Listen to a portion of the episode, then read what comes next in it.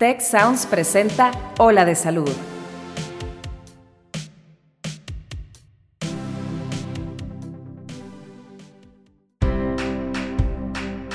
Esto es Ola de Salud. Yo soy Fernando Castilleja. Y yo soy Marcela Toscano. Y aquí comienza tu ruta de bienestar. Hola Marce, ¿cómo estás? Bienvenida a Ola de Salud. Estoy demasiado contenta, Fer. Para empezar, porque hace mucho que no nos, nos tocaba eh, platicar juntos y porque estamos abriendo la temporada y el año, así que yo creo que todavía se vale. Feliz año, querido Fer, feliz año, querido audiencia. No, hombre, buenísimo, Marce. Yo bien contento de regresar a este espacio donde nos había ido tan bien y que seguro que este año nos va a ir espectacular. Así lo siento. Y además, ¿sabes qué, Fer? Como siempre, pues ya sabes que aquí en Habla de Salud nos interesa mucho eh, y cuidar a nuestra comunidad que se interesa pues por bienestar, prevención y longevidad. Y el tema que tenemos hoy no puede ser menos importante. A ver, es más, por favor, hazme el privilegio de presentarlo.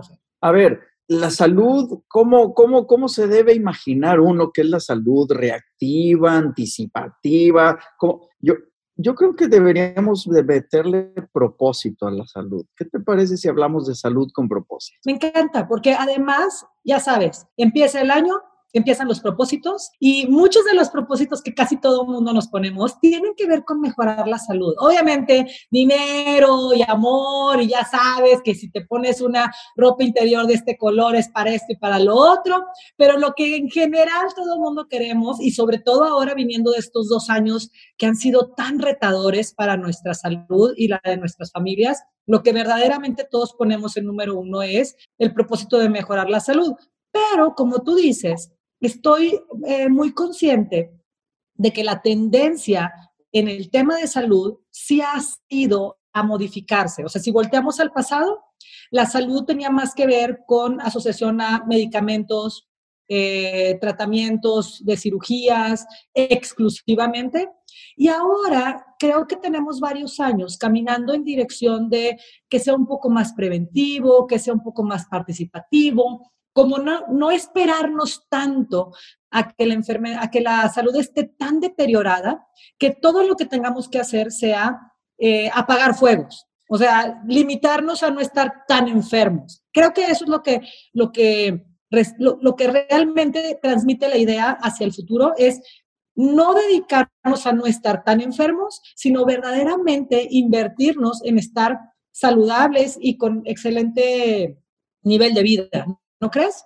La, verdad es que el tema de salud ha estado crónicamente enfermo. Es el, el, tema, de salud ha estado crónicamente enfermo porque no nos hemos encargado de hacer que las enfermedades no lleguen. Hoy en día, a ver, tenemos tanta información en la mesa, tantas fuentes de información, tanto conocimiento que se ha generado eh, por medio de los científicos y por medio de los académicos de la salud, no digo de la medicina, de la salud, porque la salud es más que la medicina, es, la salud es el entorno físico, emocional, social del individuo en todas sus vertientes. De hecho, reconocemos que bienestar implica siete dimensiones y estas siete dimensiones deben estar razonablemente equilibradas para que el individuo sea feliz y feliz implica que tiene un, un nivel razonablemente alcanzado de salud. Pero siempre te decía de que la salud ha estado crónicamente enferma porque nos hemos dedicado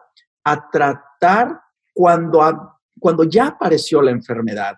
Y, y decía ahorita que hay tanta información hoy disponible que nos permite anticiparnos al desarrollo de la enfermedad.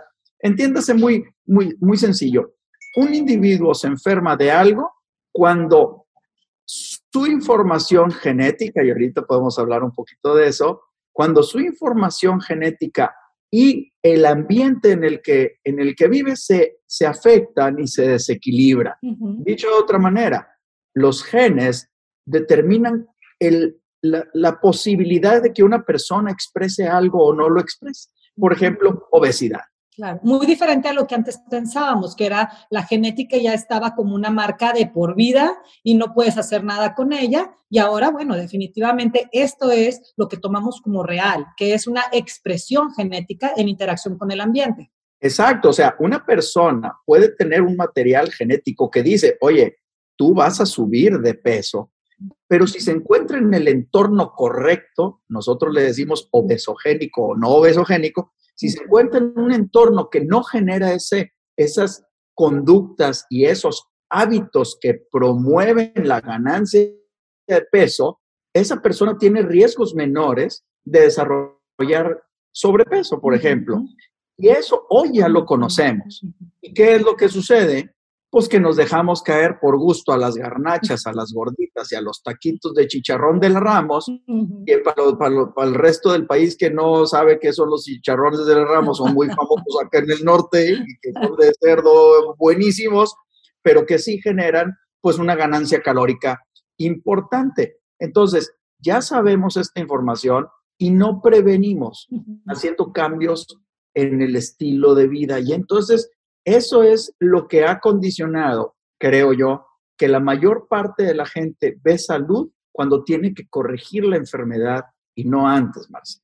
Y sabes que, Fer, creo que también fue algo como que, sucede mucho con los humanos, que es que hacemos como péndulos, ¿no? O sea, si tú te, te volteas a ver a la historia, antes la medicina era lo que ahora llamamos medicina ancestral o medicina tradicional, que es como esta acumulación de información que las propias comunidades van generando respecto a su salud y de los elementos que tienen en su entorno para promover la salud en su comunidad. Plantas, eh, costumbres, hábitos, componen todo ese tema de medicina ancestral o tradicional. Y luego parece que, según lo veo yo, entra toda esta modernidad y toda la industria de la farmacéutica y demás.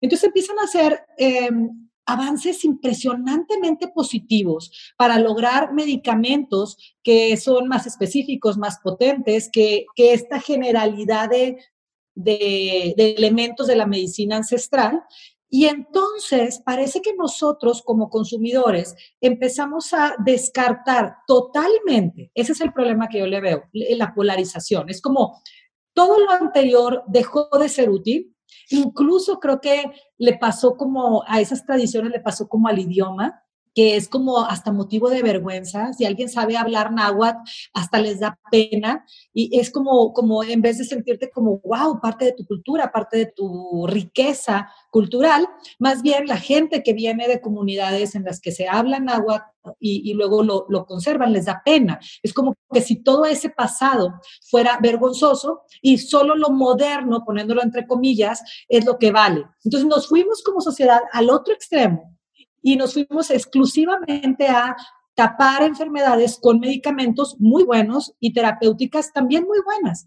Y me da la impresión de que después de hacer este péndulo de un extremo súper, súper este, eh, de tradición a un extremo súper farmacológico eh, y, tecnológico, parece que como sociedad empezamos a regresar al centro, porque en ambos extremos hay carencia. O sea, si te vas demasiado a lo farmacológico, eh, creo que la gente viene de un hartazgo, de una medicina o de un sistema de salud muy frío en el que es, ni siquiera quiero saber de ti, no me interesa saber si fumas, si duermes, si, mm, si, haces ejercicio, no me interesa saber qué comes, simplemente quiero ver rapidito el que sigue y extenderte un medicamento.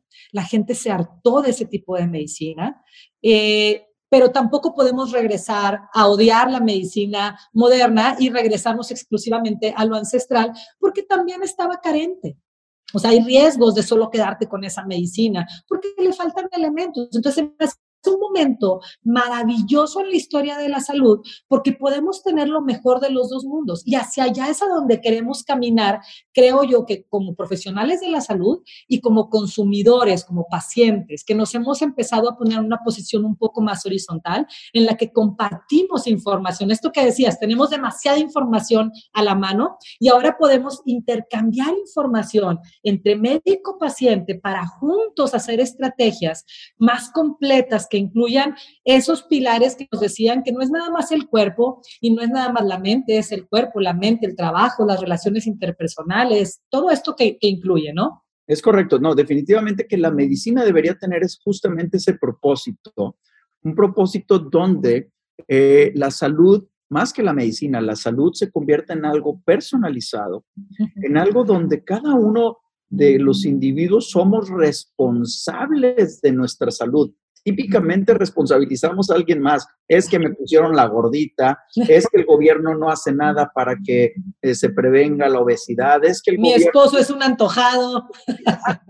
Culpamos a alguien más, me pusieron la chela enfrente y pues no lo podía dejar. Entonces, creo que es bien importante que asumamos la responsabilidad sobre nuestra salud. Al final del día, cómo estoy hoy es el resultado de cómo me porto, cómo me comporto conmigo mismo, cómo me quiero, cómo me respeto, cómo promuevo que, mi estado general esté en equilibrio y balance en las siete dimensiones del bienestar. Y eso, pues sí, es una, es una responsabilidad personal. Entonces, también es cierto que la salud debe ser personalizada. ¿Qué quiere decir? Tú y yo nos vemos bien padre, nos llevamos súper bien, no podemos llegar a comer lo mismo, pero no somos iguales. Exacto. La genética y cómo se comporta tu organismo son distintas a las mías.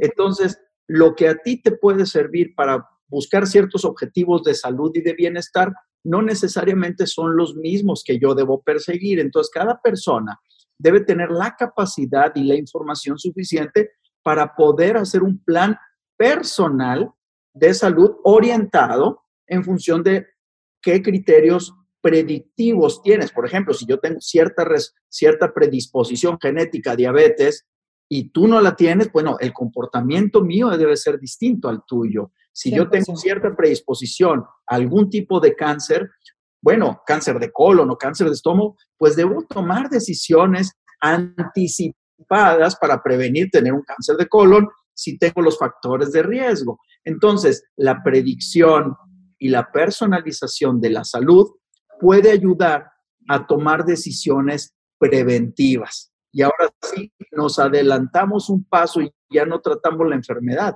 sino prevenimos que ésta aparezca en el entorno correcto, en el entorno adecuado. Y fíjate una cosa, Fer, que mientras te escucho pienso, Claro, y que para que podamos llegar a ese gol de prevención, o sea, que nos anticipemos a la enfermedad, creo que también el tema de la salud tiene que, ser un poco más intuitivo.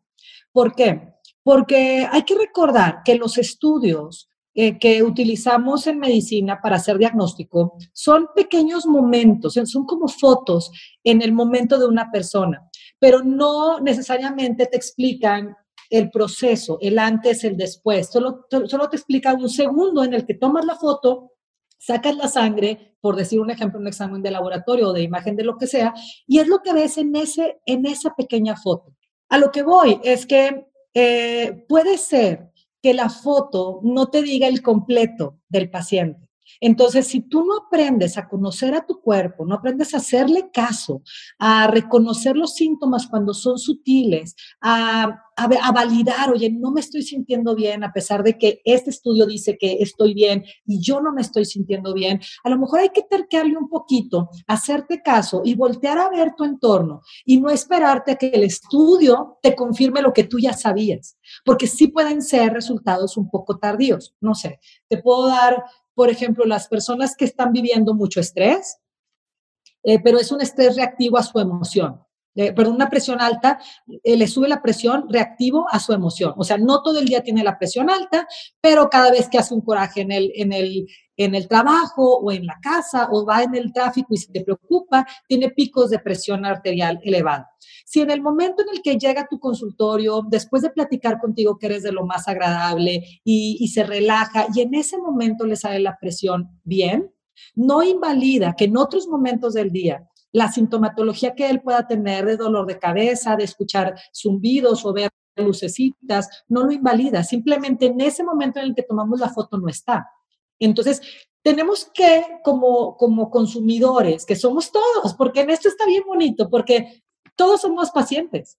No todos somos doctores, pero todos somos pacientes. Entonces, todos eh, vale la pena que empecemos a ponernos un poco más en contacto con nosotros y como decías, tomando esta responsabilidad personal en nuestra salud, pues empezar a cultivarnos un poquito más en esta conexión personal, tal vez a través de la meditación, a través de la lectura. Hay lecturas ahorita muy a la mano para eh, saber cómo se siente un cuerpo que, que, que está funcionando bien y saber en qué momento se prenden los estados de alerta. Y obviamente nosotros, del lado de los médicos, estar dispuestos y abiertos a hacer este tipo de conversaciones en la que verdaderamente escuchamos a nuestros pacientes. Porque si, eh, como, como venimos formados, regularmente nos cuesta un poco de trabajo escuchar y validar. Es como de, a ver, señor, yo sé lo que usted tiene. Aquí dice que su presión está bien, así que seguramente su dolor de cabeza viene por otro lado, pues como que también esa actitud ya no ya no va si le estamos pidiendo al paciente que se haga caso y que nos traiga información, pues también nosotros como médicos necesitamos darnos un poquito más el tiempo de estar, ¿no crees? Sí, no, definitivamente y de hecho, una rama de la medicina se está desarrollando fuertemente en los últimos años que se llama medicina de estilo de vida. Y, existe este concepto ya de varios años para acá, donde un grupo de médicos, médicos generales, médicos especialistas en medicina interna, médicos familiares y demás, estamos considerando la salud como un completo, no nada más como el corazón, el cardiólogo, como el, cerebro, el neurólogo, sino como una serie de condiciones que afectan negativa o positivamente alguno de estos pilares del bienestar y que eso tarde o temprano desequilibra el resultado final, ¿no? Y esto es bien importante entenderlo, pero también hacer entender a la gente que necesita participar activamente de su salud. Exacto. los individuos no debemos ser pasivos ante el fenómeno del bienestar y la salud, del salud y del bienestar. Somos entes activas. Tú lo decías hace rato muy bien. Tener un examen de laboratorio o una cita con el doctor puede convertirse en un, en un momentum único, en un momento donde si no le pones atención y no trazas un proyecto de vida en torno al bienestar y la salud, pierdes una valiosa oportunidad. Aquí lo decimos, la salud no es un estado, es un movimiento.